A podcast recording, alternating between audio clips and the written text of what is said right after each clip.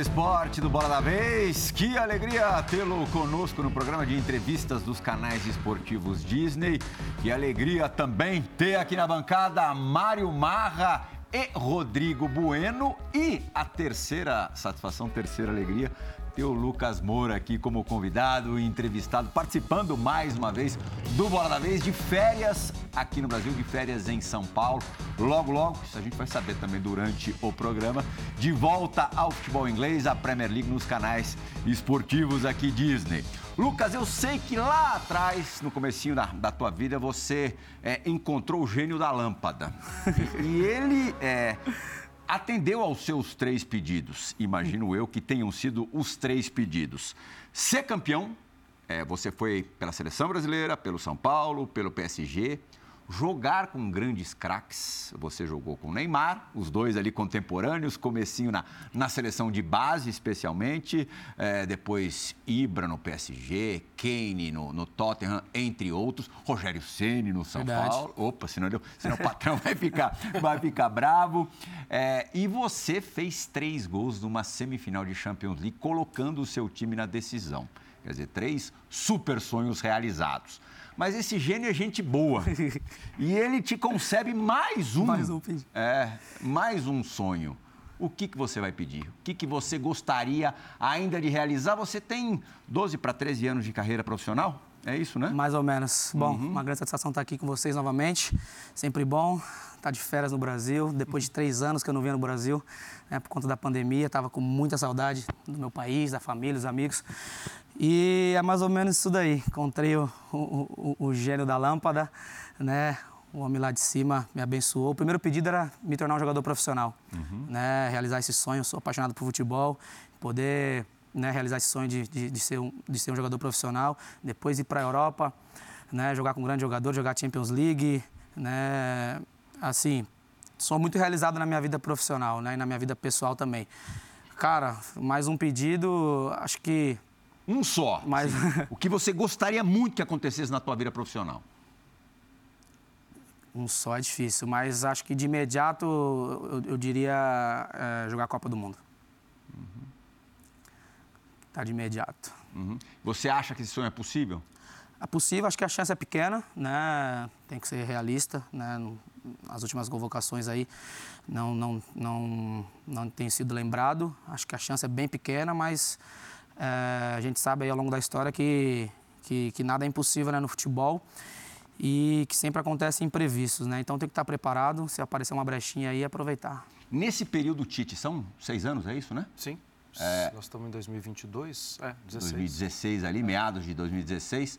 Você teve quantos contatos com, com o Tite? Pode, pode ter sido um contato telefônico? Apenas um, apenas um. Na vez que eu fui convocado para um amistoso contra a Arábia Saudita e o Super Clássico, eu acho que foi lá também. São, foram dois jogos, só, foi o único contato. Por telefone nunca tive contato com ele, foi só pessoalmente mesmo lá. E foi só essa oportunidade. Já teve até fã de esporte aqui perguntando: você fez alguma coisa com ele? não, já me perguntaram muito isso. Não, nunca, nunca fiz nada contra o Tite, não. E tenho, pelo contrário, tenho muito respeito por ele, por tudo que ele já conquistou. E tenho que reconhecer que está fazendo um excelente trabalho na seleção. E também a concorrência é muito grande. Eu né? sempre falo isso, é clichê eu falar isso, mas é verdade. A seleção tem. Ficou pior, né? Nos últimos é, meses o negócio piorou. Principalmente na minha posição ali. Então é, a, a, a, a situação não é, não é simples, não. Mas, Lucas, não era um absurdo pensar nas últimas duas Copas também? 14 no Brasil, 18. Principalmente a 14, né? 18 é. tá mais difícil. Principalmente você acha a 14. faltou alguma coisa? O, o, que você acha faltou que. Faltou a mensagem ali para telefonema ali para me chamar. A, a 18 era bem difícil, porque eu não estava jogando no PSG. Tava seis meses ali, que eu sempre falei isso, né? Foram seis meses mais difíceis da minha carreira, que eu não era nem convocado para os jogos. 14 era a expectativa era muito grande e eu fiquei bem chateado naquela naquela ocasião, né? Fiquei bem triste porque eu, eu tinha essa esperança. Tava jogando no PSG, estava bem, tinha colocado o Cavani no banco na época. Eu achei que a convocação iria, iria vir, mas acabou que não veio. E 18 já já estava consciente que que não ia ser convocado. É, e agora 22 teve, teve 21, 20, teve algumas vários bons momentos que eu poderia ter sido convocado, né? Na, na minha cabeça, né? A gente sempre fala, é, não falando de justiça nada, mas na minha opinião poderia ter sido convocado, acabou que não, vinda, não veio a convocação. Mas como eu falei, tem alguns meses ainda aí para a Copa. Vamos, vamos ver o que vai acontecer. Na de 14 foi o Bernard que ficou com a tua vaga, né? O Bernard, isso. Uhum. Tava no Shakhtar, né, na época. E teve um jogo é, específico, você, lógico, vai lembrar, que foi a semifinal da Copa das Confederações, que ele entra bem contra o Uruguai, né? Quer dizer, não foi por uma má produção sua, foi mais por uma também, ótima produção também, dele, né? Também, exatamente, é. exatamente. Também é um grande jogador que também é, merecia também convocação. Ali é a escolha, decisão do, do treinador, né? E é, é verdade que ele entrou, entrou muito bem naquele jogo. É, mas depois para a Copa eu falo mais pelo meu momento no, no, no Paris, uhum. né? Mais pelo meu momento ali na Europa. Enfim, ficou para trás. Uhum. Eu vou aproveitar primeiro, um prazer estar aqui, né? Esse cara aqui já me deu alegria e já me deu tristeza, viu? Porque na apresentação muito boa do André, ele lembrou dos três gols no meu Ajax que você fez, né? Tinha que fazer justamente contra aquele Ajax naquela semifinal. Mas pois me é. deu muita alegria também. Compensou. Vou... É, compensou. compensou. É, tive que pagar por isso. É o seguinte, ainda nessa história da seleção, eu já ouvi falar que é, é, é, muitas vezes você esteve na seleção, algumas vezes na seleção principal, e você não conseguiu corresponder. Uhum. É, ou em treinos, é, e você teria acabado perdendo espaço por isso. E você foi uma estrela, parceiro do Neymar na seleção de base. A certo. parceria que você tinha com o Neymar era impressionante. Certo. Todo mundo olhava ali, ó, Neymar e Lucas são jogadores uhum. para a seleção principal e para uhum. brilhar durante muito tempo. Uhum. E o Neymar correspondeu na seleção uhum. principal e que você teria ficado um pouco tímido. Você uhum. faz uma avaliação nesse sentido, que nas oportunidades em que você esteve na seleção, você não conseguiu fazer a mesma coisa que você fazia nos clubes? Uh, eu discordo um pouco dessa visão. Acho que, a, a, puxando um pouco para o meu lado, claro, eu tive pouquíssimas oportunidades de jogar na seleção. Era convocado, fiquei três anos sendo convocado, joguei pouquíssimas vezes. Acho que eu fiz dois jogos como titular seguidos. Então, assim, o treino é uma coisa, o jogo é outra. Então, quando você tem uma sequência jogando como titular, né, acho que com, com, o entrosamento que a gente tinha na seleção de base que a gente teve, né, eu, Neymar, a garotada toda, se a gente tivesse uma sequência, acho que poderia ter sido diferente, né, a história. É, sempre para os treinos, sempre, sempre dei o meu melhor, sempre me dediquei muito. Nos, nos, nos jogos entrava pouco, como titular, joguei poucas vezes. Então, assim, fiquei três anos indo para a seleção, pouco poucos jogos como titular. Então nunca fui realmente testado, nunca tive uma sequência assim, né, uma oportunidade, uma sequência para poder realmente mostrar o que eu mostrava nos clubes. Mas é, é não estou aqui reclamando de nada disso, mas acho que acho que foi um pouco disso também. A relação com o Neymar mudou muito? Vocês trocam mensagens quando um vai muito bem ou um não está tão legal? É, ele continua sendo o teu parceiro que era quando vocês eram garotinhos? É, eu tenho muito contato com ele, mas assim nunca tive essa muita intimidade com ele assim quando a gente estava longe, quando está longe, né? É, na seleção de base, na seleção também principal, quando a gente ia, era convocado juntos, a gente sempre teve uma relação muito, muito bacana, uma amizade muito bacana, sempre estar junto ali na, na resenha, na, na hora do carteado, é, sempre teve uma relação muito próxima com ele. E por mensagem, acredito eu também, porque ele recebe, recebe milhões de mensagens no telefone dele, muda toda hora de número, é difícil esse contato. Mas eu mantenho contato com ele às vezes e é um, é um grande amigo que o futebol me deu. Teve uma final de Sul-Americano contra o Uruguai, né? Contra o Uruguai. Última rodada, né? Pelo, pelo formato foi. da competição. Você fez cinco ali? Fiz três gols. Três gols três no, gols. no jogo? de 6 a 0 5 a 0 uhum. contra o Uruguai. E era um jogo decisivo, porque a gente precisava ganhar para ser campeão e para garantir a vaga na, nas mundial. Olimpíadas. É. Ah, na Olimpíada? Na Olimpíadas e no Mundial também. Uhum. E o Uruguai já estava classificado e tal. E ali foi o jogo onde, cara, a gente atropelou o Uruguai 6 a 0 e três gols. Foi, foi, aquela competição foi maravilhosa, aquele grupo que a gente tinha. Dessa geração, desse grupo, Danilo, Casemiro, Alexandro. Oscar, Alexandro, é, Neymar, Neymar, você. Quem que, é, quem que você acha que chegou mais longe do que você imaginava que fosse chegar? Ah, ali era um grupo muito promissor. Mas assim, que o cara explodiu de um jeito que você é, sabia que o cara tinha qualidade, mas não de repente para tanto. Ah, difícil apontar um. Ali tinha, era um grupo muito promissor que era, cara, a gente jogava por música ali, era muito, muito muita qualidade. E o Neymar era a cereja do bolo, né? Uhum. O Neymar daquele elenco ali era o que já estava estourado, já era o Neymar. E a gente, o restante ali, chegou como é, é, jogadores promissores, bons jogadores que já estavam no, nos seus clubes né, jogando, mas não tinha o status que o Neymar tinha. Então tinha Casimiro, eu, o Alexandre, o Danilo. Alexandre e Danilo que é, é, talvez o Danilo chegou no nível que, que, que, que, explodiu, que chegou no Porto, muito bem, Real Madrid, City, Juventus, né? Talvez ali era, o, era, era um mais tímido, digamos assim. né, que estourou. Mas era um grupo de muita qualidade, muito potencial. Casemiro, você esperava que fosse Casemiro se sempre- tornar o que se tornou? Casemiro eu esperava porque eu já conhecia da base de São Paulo, né? E o que ele é hoje, a- evoluiu mais ainda, mas ele sempre foi mu- muito técnico, de muita qualidade, experiência incrível. Desde a base de São Paulo já impressionava. Era um jogador que, que a gente até brincava que ele era gato, porque parecia ser muito acima da, da, da idade, né? E cara, talvez não que ele ia conquistar cinco Champions, né? Sim. Mas a gente já imaginava que ia estourar. Lucas, quando, quando a gente volta para 2014, quer dizer, para um pouco antes, né? Para a mudança de comando técnico, você acha que ali foi determinante para você não seguir na seleção? Quando assim, chega o Filipão, né? Vamos, vamos falar aberto, né? Quando chega o Filipão, a partir dali muda para você no- na sua relação com a seleção? Acho que não, porque quando o Felipão chegou, eu fui convocado, né? Continuei sendo convocado, fui convocado para a Copa das Confederações. É, acho que foi mais decisão ali dele mesmo do momento, né? Não sei, é difícil, difícil achar um motivo, porque, como eu falei, eu estava bem na- na- no momento né, da, da Copa, estava bem no PSG, estava vivendo um bom momento.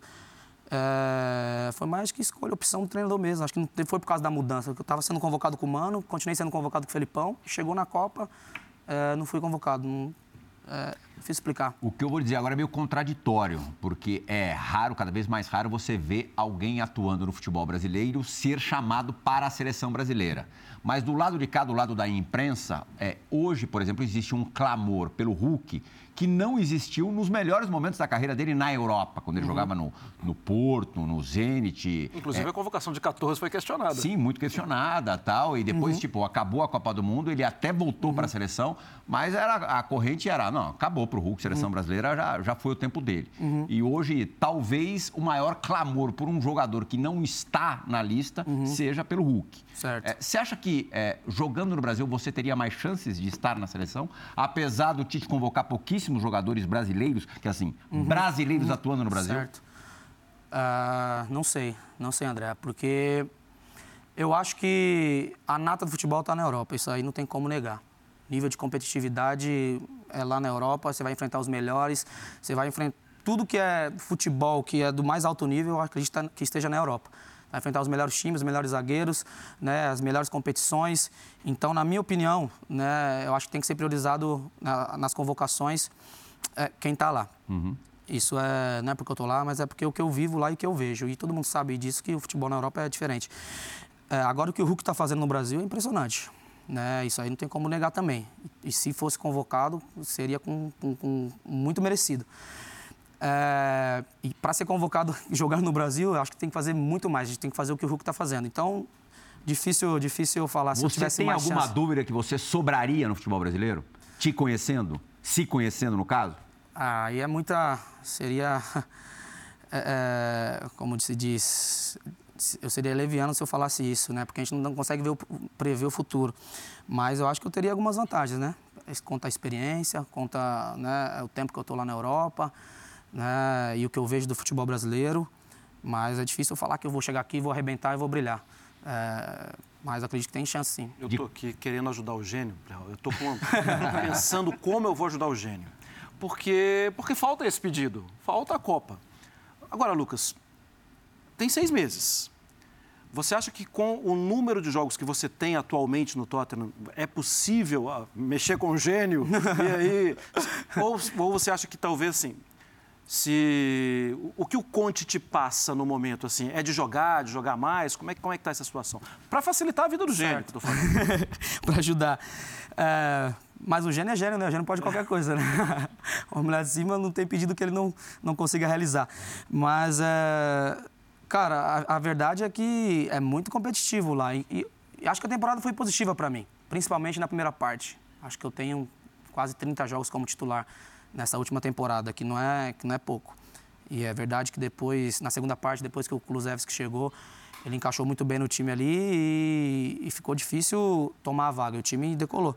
Mas na Europa todo mundo sabe disso, que Normal. é normal, o rodízio, o rodízio existe e todo mundo vai ter oportunidade, você vai, vai, vai poder demonstrar. Então, nesses, sei lá, cinco, seis meses, eu tenho que chegar com tudo, principalmente agora no- no- na, na pré-temporada, no começo, arrebentar, né? E a gente nunca sabe. Pode ser que tenha na convocação aí é, uma brecha, uma oportunidade, ele precisa de, de alguém diferente. Hoje também é verdade que eu faço mais de uma ou duas funções, né? É, nesses últimos anos aí eu, eu comecei a ficar mais versátil. Já joguei como centroavante, já joguei como por ponta, dentro. já joguei por dentro, que hoje é mais a minha função e que é a minha função de origem, né?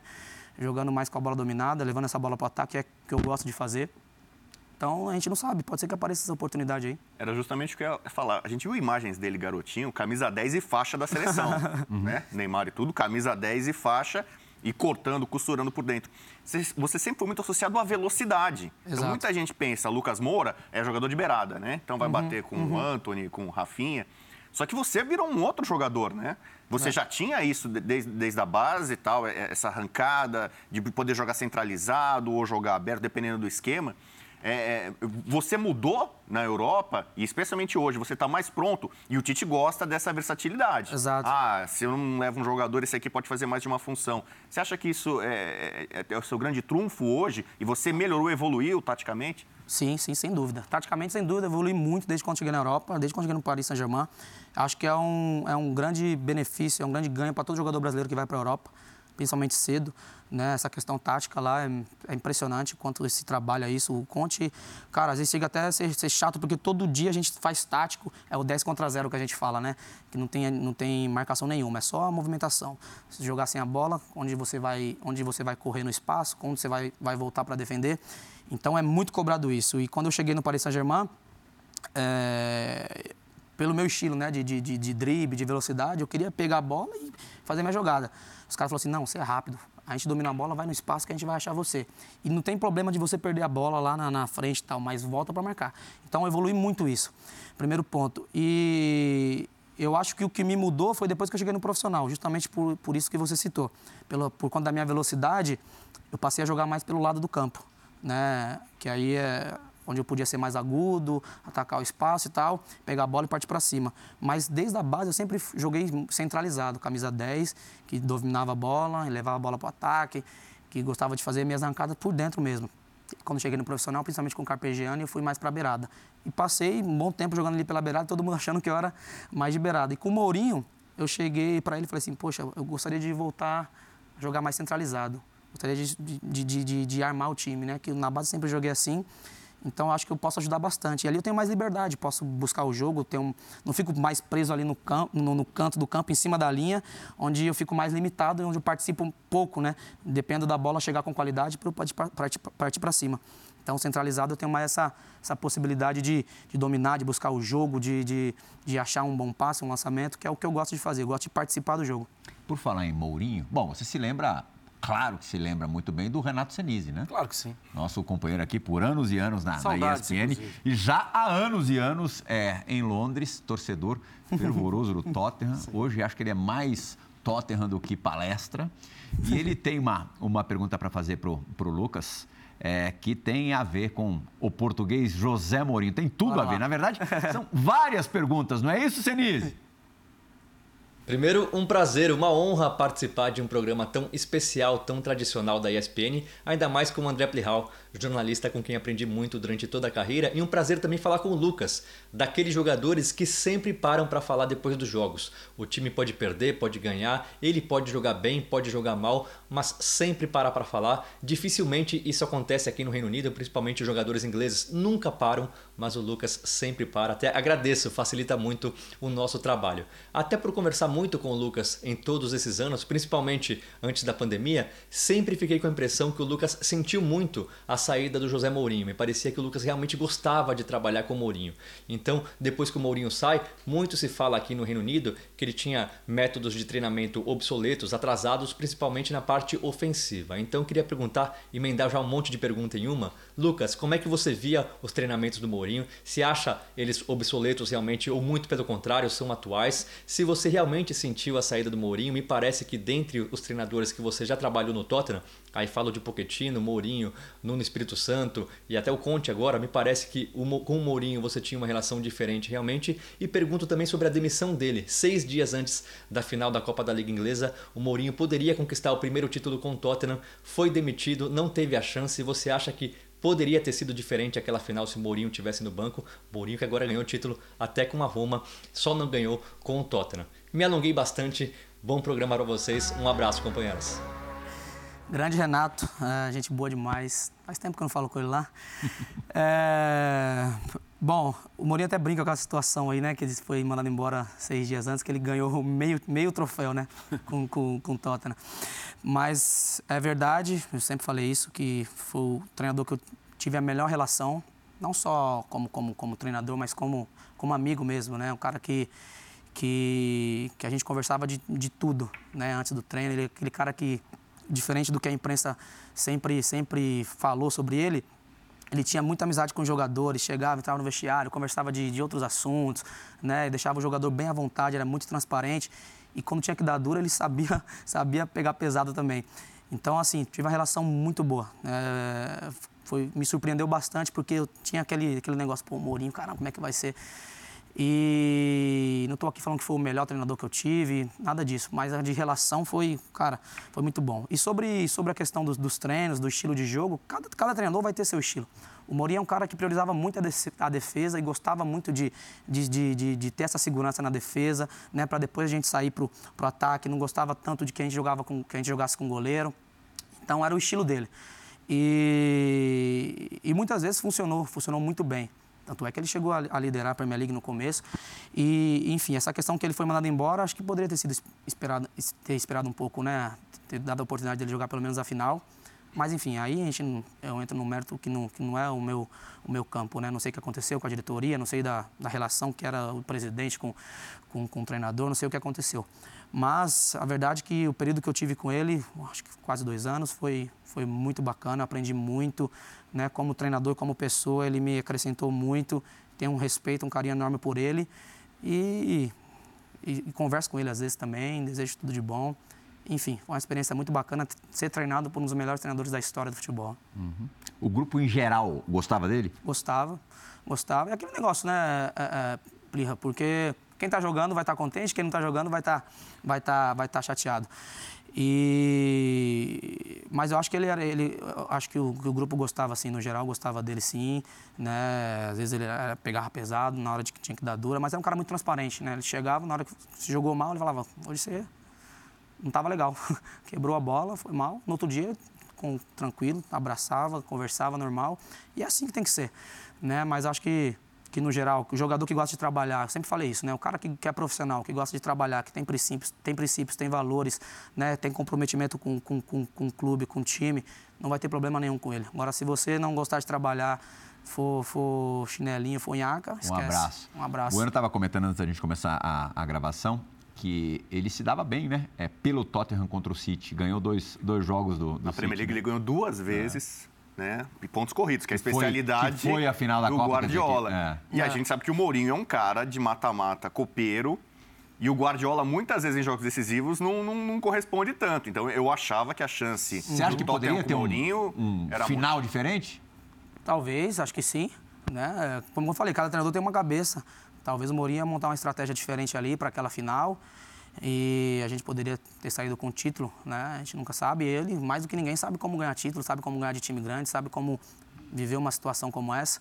Então, pode ser que o resultado fosse diferente, Até né? Até porque ali ficou o interino, né, Lucas? O interino, ficou, é. Assim, um cara que tem uma história espetacular, né? Lutou é, pela exato. vida é. né, com a camisa do Verdade. Tottenham, mas, mas... É bem jovem, né? 29 anos na, na, na época e, sim, primeira experiência. Imagine uma sim. final contra o City né? Então, assim, a gente não sabe, né? E, e o jogo foi difícil, foi, foi, foi sim, equilibrado. Sim. O City fez o gol no finalzinho, né? Mas não sabe, talvez teria sido diferente com, com o Mourinho. Eu tive três encontros é, ocasionais com, com o Mourinho, fora ali do, dos holofotes, fora, da, fora das câmeras, e tive nos três a melhor assim das, das impressões, assim, a ponto de eu falar, não é possível que esse cara é aquele que eu vi na, que eu via nas entrevistas coletivas antes ali, dando, é. dando umas patadas, tal. É, em termos de eletricidade, quem é, quem tem voltagens mais altas, ele ou o Conte? Ah, acredito que o Conte.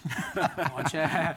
Ele deve dormir três horas por noite, que ele deve, o cara é ligadaço e se sair da linha com ele, alguma coisa é, é, errada, deixar ali ele.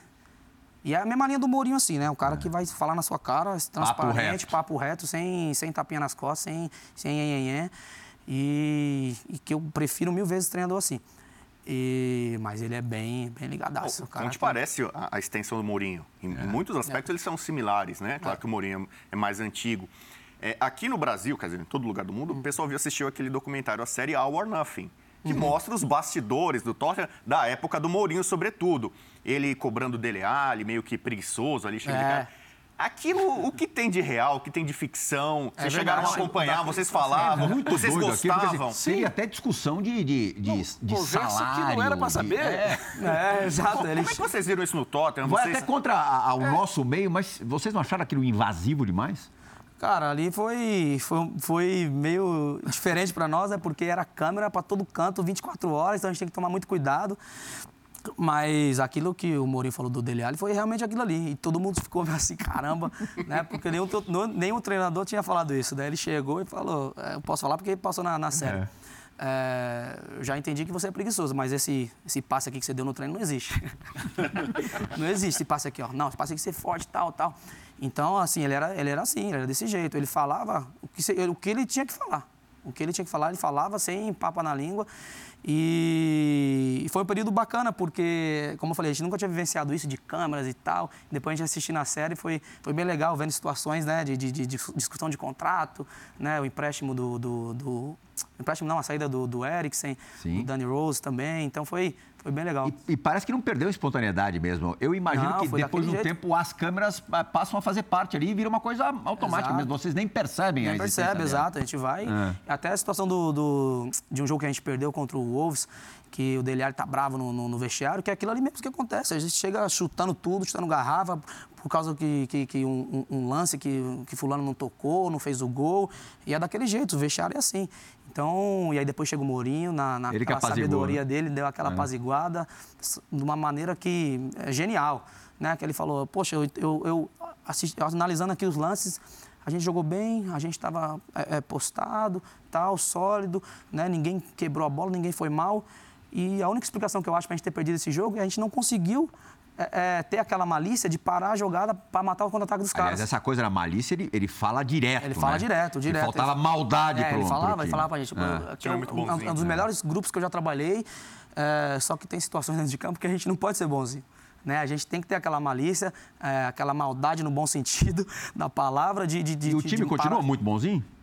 Cara, eu acho que é, uma, é é que assim, o Mourinho, como, como, como o Rodrigo falou, é, é uma geração mais antiga, né? Então, Uhum. a gente vive uma nova geração que, que falta um pouco dessa, dessa malícia na hora de, de enrolar o jogo, falta um pouco desse lado sul-americano, de dar aquela catimbada. Mas o Royberg é meio malzinho, né? Também, o Roy, ele tem, ele tem essa daí. Então, é, é, o Conte fala a mesma coisa, né? Que, que, o, que o grupo é, é maravilhoso, tudo, só que a gente tem que ter aquela, aquela, aquela malíciazinha, né, de vez em quando, que acho que é o que falta pra gente chegar um pouco mais longe nas competições. Ô, Lucas, o Rodrigo falou que você fez mal a ele. Rodrigo, desculpa, eu vou ter que lembrar desse dia, dessa noite. Como foi para dormir? Depois de colocar o Tottenham numa final de Liga dos Campeões, um jogo. Um jogo. A história era outra. E você mudou a história daquele dia. Impossível dormir. Impossível. E esse foi um pedido que, que veio de cortesia, porque não estava no, nos meus pedidos para o gênio da lâmpada, né? Tava nos meus pedidos de jogar a Champions League, conquistar a Champions League, pô, jogar mais três gols ali. Cara, da maneira como foi, ali veio de cortesia. Cara, foi, foi impressionante. É impossível dormir. Impossível. jogo perdido, né, Impossível. Era, era praticamente um jogo perdido. mas Pouco mais de meia hora, né? Tô vendo ali o- a a minuto. gente tomou três gols, né? A gente perdeu o primeiro jogo em casa. Tomamos dois gols né, no primeiro tempo, fora de casa. A torcida inflamada, o time que era a sensação ali da competição. E a gente tendo que virar em 45 minutos, eu falo, caramba. Mas eu, pessoalmente, eu sempre acreditei. Desde quando a gente passou contra o City, daquela maneira, com, com, com um gol anulado no último minuto ali, aquela loucura. Eu falei assim, quando a gente passou do City, eu falei assim, a gente vai chegar na final. A gente não passou do City dessa maneira para parar agora na semi. E depois do, do primeiro jogo contra o Ajax, a gente perde de 1 a 0 eu até vou na torcida ali e falei, vamos, vamos, que a gente vai buscar a classificação lá. Aí chega lá no, em Amsterdã, primeiro tempo, 2 a 0 pros caras. Falei, caramba. Falei, mas vai dar certo, vai dar certo. E aí no vestiário o Pochettino disse, a gente precisa fazer um gol. Se a gente fizer um gol, a gente tá de volta no jogo. E a gente começou o segundo tempo, cara, pressionando. Eles já não conseguiam sair do- jogando como eles, como eles estavam acostumados. E aí, primeiro gol com 55 minutos. Depois de 5 minutos, segundo gol. Falei, agora Cara, o mais difícil a gente fez. A gente tem meia hora agora para fazer mais um gol. E, e aí no último minuto falei, caramba, véio, não é possível que não vai, não vai sair esse último gol. E aí no último lance falei, vou ficar perto da bola. área, vou ficar perto da área porque vai sobrar uma aqui e eu vou chutar. É, script perfeito, roteiro é, perfeito. perfeito. Individualmente falando, é, eu acho que nunca vi algum jogador viver uma noite como essa três gols numa semifinal de Champions. Tão pesado como Em meia hora, o último na última bola. Fora de Com um pé ruim. É. pé esquerdo só servia para subir no Quando acabou esse jogo, você falou da final, mesmo que o Kane se recupere, eu tô dentro? Você pensou? Ah, cara, ali era confiança não, 100%. Falei, não é possível. Aí eu vou, vou, jogar, né? Depois de, desse jogo. E não foi só aquele jogo, que eu, depois o Kane machucou no primeiro tempo do primeiro jogo contra o City. Sim. Então eu joguei o, o, joguei o segundo jogo contra o City, joguei o primeiro jogo contra o Ajax, joguei o segundo jogo que aconteceu aquilo. Falei, não é possível que eu não vou jogar a final, né? E aí, na verdade, quando saiu a convocação, convocação não, a escalação do jogo, ali foi um banho de água fria, né? Mas eu estava tão focado no momento ali de, de ser campeão, Sim. né? Sempre foi meu sonho, pô, caramba, imagina eu levantar a taça da Champions, que eu não, não consegui esboçar nenhuma nenhuma reação, reclamação, até para não estragar ali o ambiente, né? Que a gente está numa final. E, enfim, acabou que eu entrei, falei, vou entrar e vou jogar, vamos ser campeão. Acabou que não. Você consegue perdoar o Poquetino? Cara, total, total. Claro que fica aquela. Caramba, poderia ter jogado, mas eu sempre respeitei muito todos os meus treinadores, por mais já discordei várias vezes, né? Que é normal. E não tenho essa de guardar mágoa, guardar rancor, de não perdoar ficar para trás. Ele jogou bola, ele sabe o que você sentiu. Uhum, é, ele certeza. falou algo a respeito? Não, nunca conversou comigo.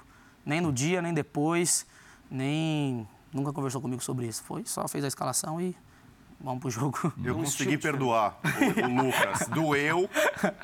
Uma vez, o Ajax campeão em 95, ah. o Kluivert garotinho entrou e fez 1x0 no Milan, eu quebrei a cadeira de casa para comemorar o gol do Ajax. Hum. Eu, eu, quase quebrei, não vou contar que eu quebrei, né? Mas o Lucas ali, eu adoro o Lucas, mas cara, ali faltou malícia pro Ajax ali. Exato. Fala, Pô, alguém para ele, segura ele, puxa, o derruba ele, fura a bola. Exato. Tal. Mas é o seguinte, nesse jogo você foi muito protagonista. E eu acho que na sua carreira, pelo seu talento, pela sua habilidade, pela sua qualidade, é, você precisaria ser mais protagonista uhum. mais vezes. Uhum. Na, na, abertura, o André citou: você jogou com grandes jogadores, jogou com o uhum. Neymar, jogou com o Ibra, joga com o uhum. Kane. É, você acha que é um pouco do teu perfil? A gente falou de ser bonzinho. Talvez você brigar mais. É, é, no começo da sua carreira, muita gente falava às vezes de individualismo, uhum, né? Uhum, uhum. Você acha que falta um pouco isso para você hoje? De você tentar, em alguns momentos, se impor mais dentro do, do elenco? É, as pessoas, ah, o Lucas é bonzinho, o, o, que eu peço ele faz, ele fica aqui, ele uhum. cumpre, é ótimo jogador, ótimo e, e de menino. fato você é, né? É. Sim, sim, sim, concordo. Você não acha que falta um talvez. pouco mais disso? Talvez um, a personalidade, talvez brigar, se você fosse... A porta, de vez é, chutar a porta. talvez, talvez. Muita gente me fala isso, né? Pelo meu perfil e tal. Eu acho que aí pode ser duas coisas também que contam né? E falo isso com toda tranquilidade. Ser protagonista na Europa no meio do, das feras lá não é fácil, né? Joguei com Ibra, Cavani, Verratti, que é um monstro, Neymar, Mbappé, e agora o Son, o Kane. Então não é fácil ser protagonista no meio desses caras. E falo isso com, com a maior tranquilidade e, e, e, sei do meu potencial, sei do meu talento. Que muitas vezes fui protagonista também, né, esse, junto desses jogadores. É, esse perfil meu, é, eu sou assim, é a minha personalidade. Eu sempre aposto e acredito e acho que o futebol teria que ser assim, não só no futebol, mas na vida. É, é como fala, é, é, aquele que, que merece jogar, tem que jogar. Pelo trabalho, pelo comprometimento, pelo que está mostrando nos treinos, nos jogos. Não aquele que reclama mais, aquele que, que, que bate na porta, que vai de encontro com o treinador, né? Então, eu sempre sou desse, dessa linha e acredito e fico esperando que, que, que, que o tratamento seja desse jeito. E às vezes acabam quebrando a cara, né? Porque a gente sabe que, que muitas vezes não é assim. Mas é o meu perfil, cara. Eu sou, eu sou desse jeito, eu não consigo pensar em, pô, em brigar e tal. Então, sempre vou trabalhar, vou dar o meu melhor e vou esperar que eu seja reconhecido por isso, né? Pelo meu talento, pelo meu trabalho, pelo meu profissionalismo.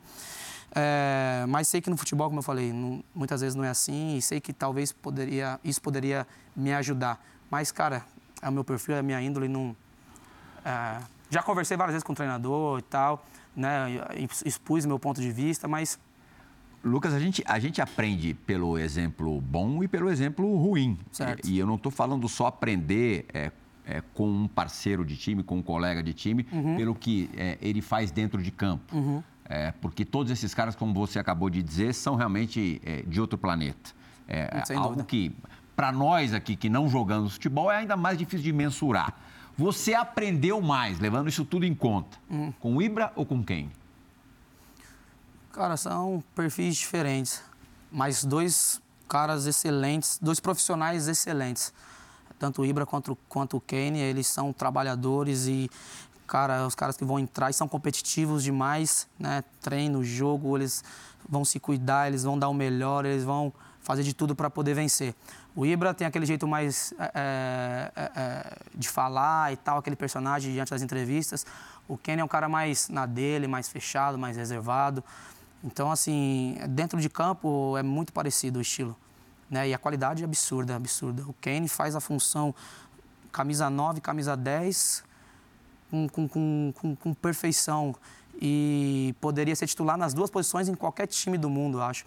Então, e o Ibra também faz a função de 10, função de 9. Então, assim, dentro de campo é difícil falar com, com quem eu mais aprendi. Porque são dois profissionais excelentes. Eu sou morinhista e eu destaco muito isso. O, com o, o Mourinho, o Kane virou artilheiro garçom, né? Ele volta muito mais para armar. 4 gols e 3 assistências numa temporada. Ele foi artilheiro e o maior assistente né, da temporada na Premier 37 League. gols Então, direto na é, Premier League. coisa de louco, coisa de maluco, coisa de maluco. É maluquice. Bom, o nosso, nosso amigo Lugano é, me contou que na, na chegada do Ibra ao vestiário do PSG, você chegaria Aham. um, pouquinho, um pouquinho depois, ele já disse na lata dos caras, tipo, não, você nunca, nunca venceu nada na vida, tal, não sei o quê, eu quero estar com... Assim, qual foi, é, a, qual é a tua história de bastidor é, mais saborosa ao lado do Ibra? O Ibra tem muitas histórias dele. Muito, é um cara que tem uma personalidade impressionante. E nessa comparação com o Kenny, o Kenny é mais, mais na dele. O Ibra tem mais esse perfil de líder, de chegar e de comandar. O Kenny é mais,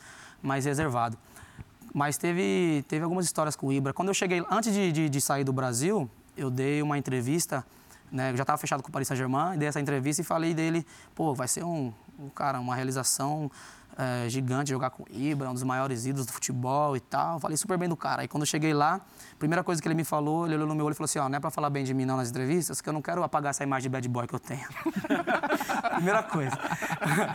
Outra história dele foi quando a gente estava tirando aquela foto do elenco todo, né, pra, pra começo de temporada. E aí tem toda aquela estrutura, as cadeiras na frente, do meio, e é quem fica em pé e tal. Primeiro foi o, o- só, o- só os jogadores, né? E o Ibra na primeira cadeira aqui, sentado na frente. Aí a fileira de trás e a fileira mais alta aqui, né? Ibra aqui. Aí tiramos uma foto e tal. Aí depois a, a moça que estava organizando falou assim: Ô Ibra, agora você pode pular para a cadeira do lado, por favor? Aí ele falou assim: Mas por quê? É, falou assim, ah, quem, que vai, quem que vai sentar aqui? A mulher falou assim, não, agora é o presidente. Ele olhou para ela e falou assim, não, o presidente senta lá na ponta lá, eu que vou ficar aqui. O presidente sentou na ponta? Muito ídolo, muito Depois ele ídolo. levantou. Desse ele, jeito. ele citou o- ali alguns atacantes, né? Ibra, Verratti, é, Ibra, Cavani, é, Kane e ali no meio o Verratti. É engraçado isso, que outra percepção que nós não temos, todo mundo sabe que ele é um grande jogador, mas é incrível como atleta fala, o, o jogador de futebol em atividade que jogou ao lado do Verratti, elogia o, o, o- É impressionante. o- o italiano. Incrível. Ele e o Thiago Mota, assim, uma das melhores duplas que eu joguei de, de volante, que era impressionante. O Verratti desse tamanho aqui, esconde a bola de um jeito que, que é incrível, uma visão de jogo. E o Thiago Mota aqui, ó, parece que tem um palito de sorvete aqui que não deixa ele abaixar a, a cabeça, sempre aqui, ó. E- E, treinador agora, cobiçado É, treinador, já. Exato. E dos adversários, Lucas? Que você citou diversos assim, Uhum. caras que jogaram com você, mas aí eu falo como profissional, não, não, não por favor, não, não caia em Messi e Cristiano Ronaldo, que isso a gente já sabe. De seres humanos normais, é, quem são os caras que você para e pensa assim, às vezes adversário, ou, ou, é, do Paris Saint-Germain, ou obviamente também do Tottenham, esse cara joga demais. Quem são os caras que mexem com você assim? Cara, um que, um que eu sou muito fã e gosto muito de assistir é o De Bruyne. Impressionante aquele cara jogando, a visão que ele tem de jogo, a maneira que ele bate na bola.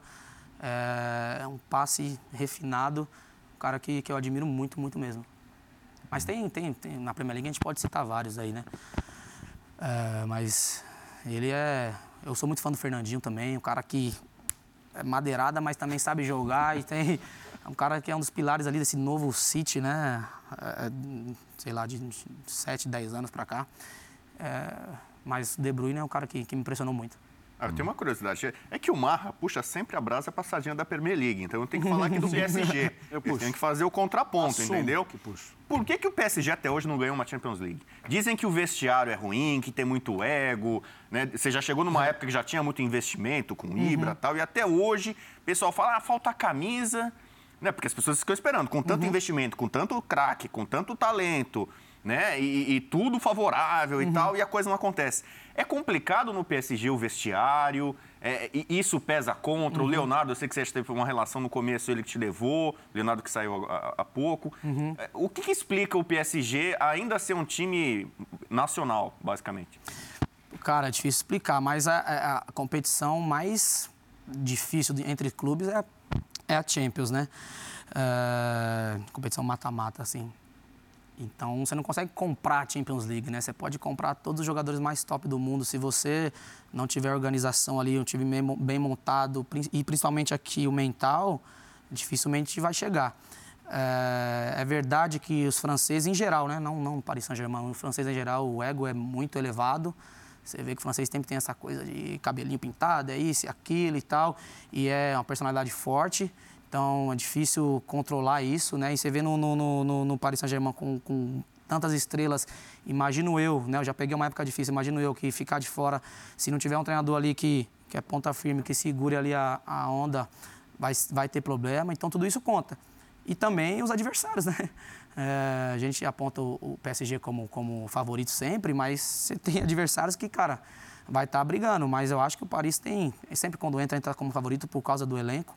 E tem que continuar batendo, batendo, batendo, porque uma hora vai ter que chegar. Chegou na final, pegou o Bayern, que estava no momento melhor, na minha opinião. E, e aí a gente entra também no nível de competitividade, né? Do campeonato francês. Isso aí não tem como negar, que o Paris sempre atropela todos ali, é campeão com não sei quantas rodadas de antecedência, e isso, na minha opinião, conta também. É, é muito acima dos outros. E você pega a Espanha, a Alemanha, o Bayern também é, é, é, soberano lá. E a Premier League principalmente, a competição, cara, você está enfrentando times de Champions League ali o tempo todo. Então, você chega na Champions, você já está meio que preparado. Então, na minha opinião, isso conta também. A tua saída, como é que foi? Porque, assim, todo mundo esperava. Você e o Neymar, parceiros da antiga, Eu né? Também o Neymar, o Neymar vai brigar por você ali, vai lutar para você continuar. O Leonardo, que, que fez um esforço para te, te, te, contratar e tal. E, é, e a coisa não, não deu mais, certo. Né? O Leonardo não estava mais quando eu saí. Mas eu também esperava ter essa, essa parceria com o Neymar novamente, né? Que, que a gente fez tanto sucesso na seleção. E foi difícil a saída. O momento foi, foi, foi, foi complicado porque eu queria muito fazer parte daquela, daquele elenco, daquela constelação, né? Neymar, depois Mbappé, e eu acho que eu poderia ser muito útil. E a minha temporada anterior, eh, da que eu saí, foi muito boa. Fiz 20 gols e foi minha melhor temporada em números né, na, na Europa até agora. E eu tinha essa esperança, pô, próxima temporada vai ser o meu momento, vou arrebentar e vai chegar o Neymar, o time vai ficar top e tal. E ali eu tive uma, uma, uma conversa com, com, o treinador e com, com, com os dirigentes que falaram, pô, você não faz parte mais do, do plano, né, do, do planejamento. E ali foi um, foi um baque muito grande. Falei, mas, poxa, eu tenho um contrato, eu quero brigar pela minha posição e tal. Se eu demonstrar e se eu mostrar que eu, que eu tenho condições de jogar, de fazer parte disso, eu tenho que jogar, porque eu, eu tenho um contrato e tudo. É... Eles falaram, não, você tem que procurar outro lugar e tal. Bem, bem simples e direto, né?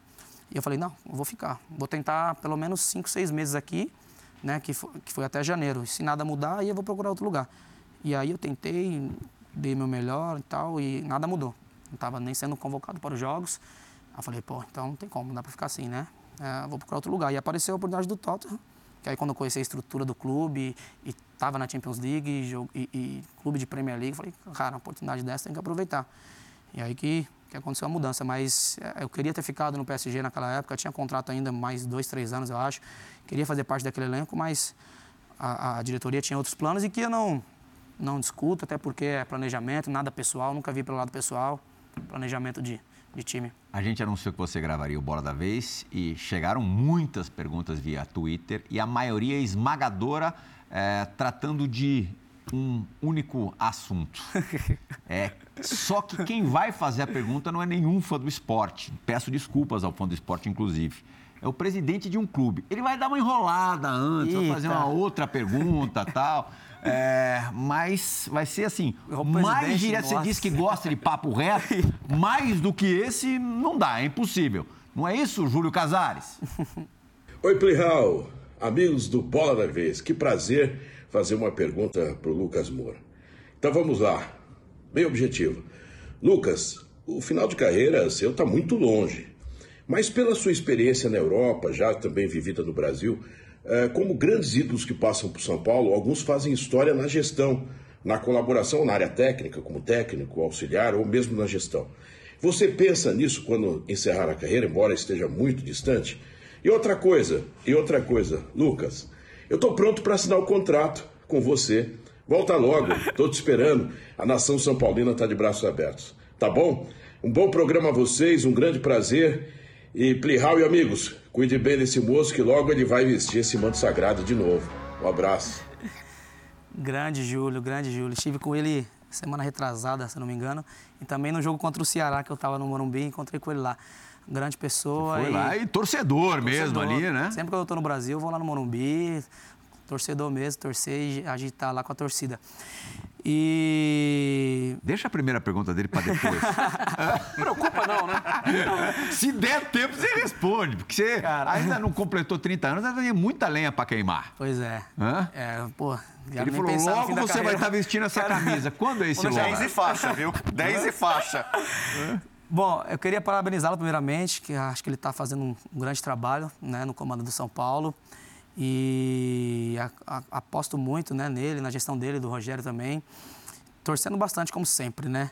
E, como ele falou, o fim de, de carreira está muito longe ainda. Tenho bons anos ainda pela frente. Estou me sentindo muito bem, na minha melhor forma, física e, e, e mentalmente também. Então, assim, é difícil pensar no fim da carreira agora. É, mas quem sabe aí um, uma vaguinha lá no, no, São Paulo, até em Cotia mesmo, ajudando ali na base, alguma coisa. Como treinador não tenho esse, esse pensamento, hoje não tenho esse pensamento de, de, de, ser treinador depois que eu parar, mas com futebol é, é o que me, que me move, né? Mas Brasil é São Paulo, Lucas? Brasil é São Paulo, Brasil é São Paulo. Agora quando eu, quando eu penso em, em voltar a jogar no Brasil, é, São Paulo que vem na minha cabeça, porque eu tenho uma ligação muito forte né, com o clube, eu devo muito ao clube, me formou como atleta e como pessoa também. O que eu aprendi com o Tia, cara, vou levar para o resto da vida. Tenho uma ligação muito forte com o clube mesmo. E sobre voltar para o São Paulo, a pergunta que eu mais respondi, eu acho, desde quando eu cheguei no Brasil aqui de férias, é, eu nunca escondi o sonho que eu tenho de voltar a jogar no São Paulo, de voltar a vestir essa camisa. É, mas não é uma situação simples, né? Não gosto de criar falsa esperança, expectativa, iludir o torcedor, nada disso.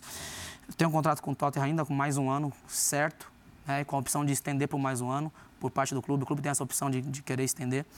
Você tem que avisar até dezembro. E a realidade é que eu estando livre de contrato daqui a um ano ou dois anos, eu estando livre de contrato, eu tenho essa possibilidade, né? E a possibilidade de voltar para São Paulo é forte. É, mas daqui a dois anos eu vou estar com 31.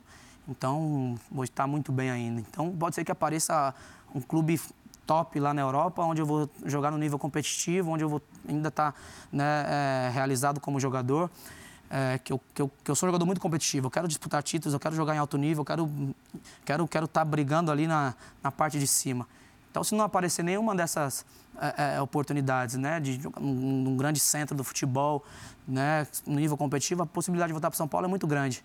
E pode ter certeza que quando eu voltar, cara, dar minha vida para que as pessoas falar, pô, não volta quando tiver velho. Você quando... deve ter visto o que, é. o que foi noticiado é, nessa última semana, até pelo André Hernan, foi que é, você voltaria para Londres, se reapresentaria ao uhum. Tottenham, sentiria ali o pedaço, e imagino que pelo, que pelo que você acabou de responder, também o mercado. Claro. É, e de repente não estava nem descartado um retorno, é, não, tava, não, não estaria descartado um retorno já, é, no meio do ano. Muito difícil. Muito, difícil, muito, improvável. Muito improvável, até porque não tive nenhuma conversa ainda com o clube, né?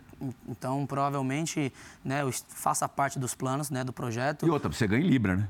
exato. Não, não, é verdade. Não é, exato, não é, não é, não é, é não só é, salário, não, não, sou hipócrita aqui, mas também a multa, né? O Tottenham não ia liberar por um. Sim. Por, por, por é, é hoje, sei lá, meu valor de mercado para comprar seria 10, 15 milhões né, de, de, de libras. Então, não sei se caberia na realidade do clube.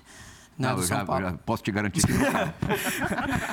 Então, é, é assim, também classificamos para a Champions League, que é o que me motiva muito. Então, cara, não sei se eu vou ter outra oportunidade de jogar Champions League ainda na Europa.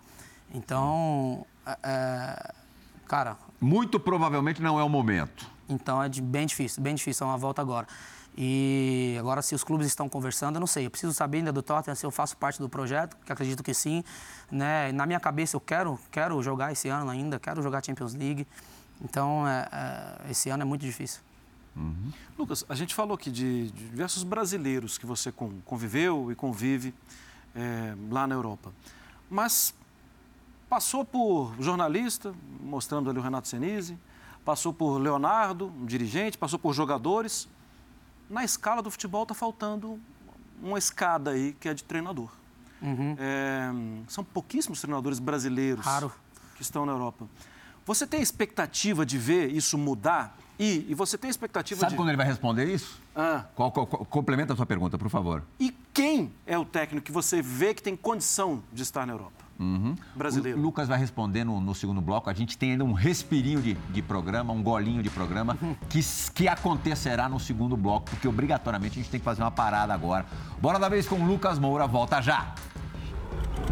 Tudo bem, fã do esporte? Voltando aqui como bola da vez, Lucas Moura, o entrevistado do dia. O Mário Marra deixou duas perguntinhas no, no ar, né? Como é que você é, enxerga esse mercado hoje de treinadores na Europa sem nenhum representante brasileiro? E o complemento da pergunta, se você vê algum técnico brasileiro com bala na agulha para trabalhar lá.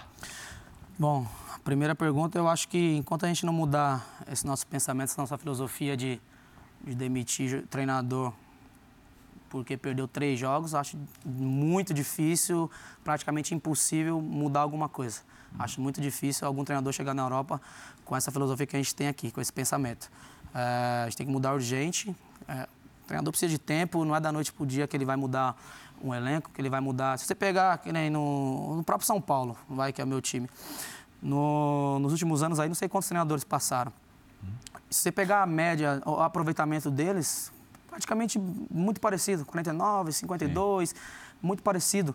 E isso prova que, tipo... O problema não é treinador. Exato, mudar de treinador não é... é, Então a gente tem essa cultura, né, imediatista, que tem que chegar, tem que dar resultado e tal. E eu sou muito contra isso. A gente tem que dar tempo, tem que dar, tem que dar, tem que ter o planejamento. O treinador tem que fazer parte na- nas contratações, não todas, mas tem que, tem que participar, né, do, do, do jogador que ele quer, o estilo de jogo que ele tem. Se você contrata o treinador, você tem que saber o estilo que ele tem. Pô, esse cara é mais, ele gosta de sair jogando, jogar com goleiro, então ele indicou esse goleiro aqui que sabe jogar bem com os pés, você tem que ir atrás dele.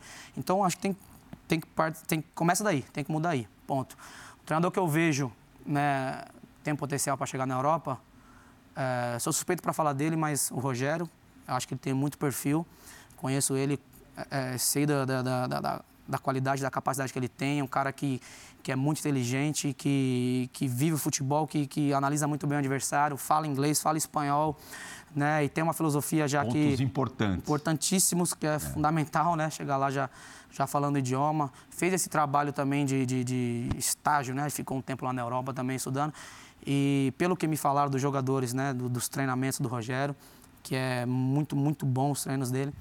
Então, assim, eu acho que ele tem um perfil. E o, o Tite, não querendo puxar a sardinha também aqui, mas é, também tem esse perfil, né? E também tem, tem uma filosofia, pelo, pelo a única convocação que eu fui, que eu fui convocado, ele também tem esse perfil, essa filosofia de trabalho na parte tática e tudo, lê muito bem né, o jogo, tem essa, essa ideologia de, de, de- essa filosofia de, de, de taticamente preencher os espaços e tudo, eh, se assemelha muito com, com os treinadores da Europa. Então acho que seria Rogério Tite. dois, é. Rodrigo Bueno, a gente tem um minuto e meio de programa. Seja sucinto na sua pergunta e o Lucas também curtinho na resposta. Eu ia perguntar por que, que o São Paulo não ganha nada desde 2012 de importante Ah, tá quando ele fácil. ganhou, mas eu não vou ser clubista, não. Pergunta de Copa do Mundo que é teu sonho. O Mbappé causou polêmica recentemente falando que tem um nível é, grande de diferença entre os europeus e os sul-americanos. Em clube, até você concorda com isso, a competitividade é um abismo. Mas em seleção, você é na Inglaterra, falam do Brasil, falam da Argentina que ganhou da Itália agora. Você acha que na Copa do Mundo é pau a pau? O Mbappé exagerou com essa história, meio que minimizando os sul-americanos? 40 segundos. 40 segundos. Ah, Em relação ao, futebol mesmo, eu concordo com ele, né? É fato que a Europa, o centro, como eu falei aqui, né, a nata do futebol está lá. Agora a seleção é a seleção brasileira é a exceção. Junto com a Argentina, eu acho que o Brasil é a exceção. Ainda mais, muito mais que a Argentina, na minha opinião. É, mas a seleção brasileira é muito temida na Europa. né? Acho que um pouco menos do que antigamente, né? Por motivos óbvios, né? As últimas Copas aí não conseguiu chegar. E também, antigamente tinha Ronaldo, Ronaldinho, os caras que eram, que eram top. Hoje é muito centralizado no Neymar. Apesar da, do- da qualidade do elenco todo, é muito centralizado no Neymar. Mas é- continua sendo muito temida e muito respeitada, né? Onde passa e vai chegar como favorita na Copa, sem dúvida nenhuma. E com condições de ganhar, né? E vamos, vamos torcer para isso. Uma ótima temporada para você na Europa, Agradeço. que é o que você ainda, ainda pretende fazer, uma ou duas temporadas na Europa, que você continue tendo muito sucesso, uma carreira é, brilhante. Ninguém fica tanto tempo na elite, jogando no PSG e no Tottenham, se não, não for muito bom, se não tiver muita qualidade. Rodrigo Bueno, obrigado. Mário Marra, valeu, Zaz, por participar também do Bora da Vez. Agradeço a companhia ao nosso fã do esporte nessa última hora. O Bora da Vez retorna na semana que vem. Tchau, gente! Obrigado. Satisfação.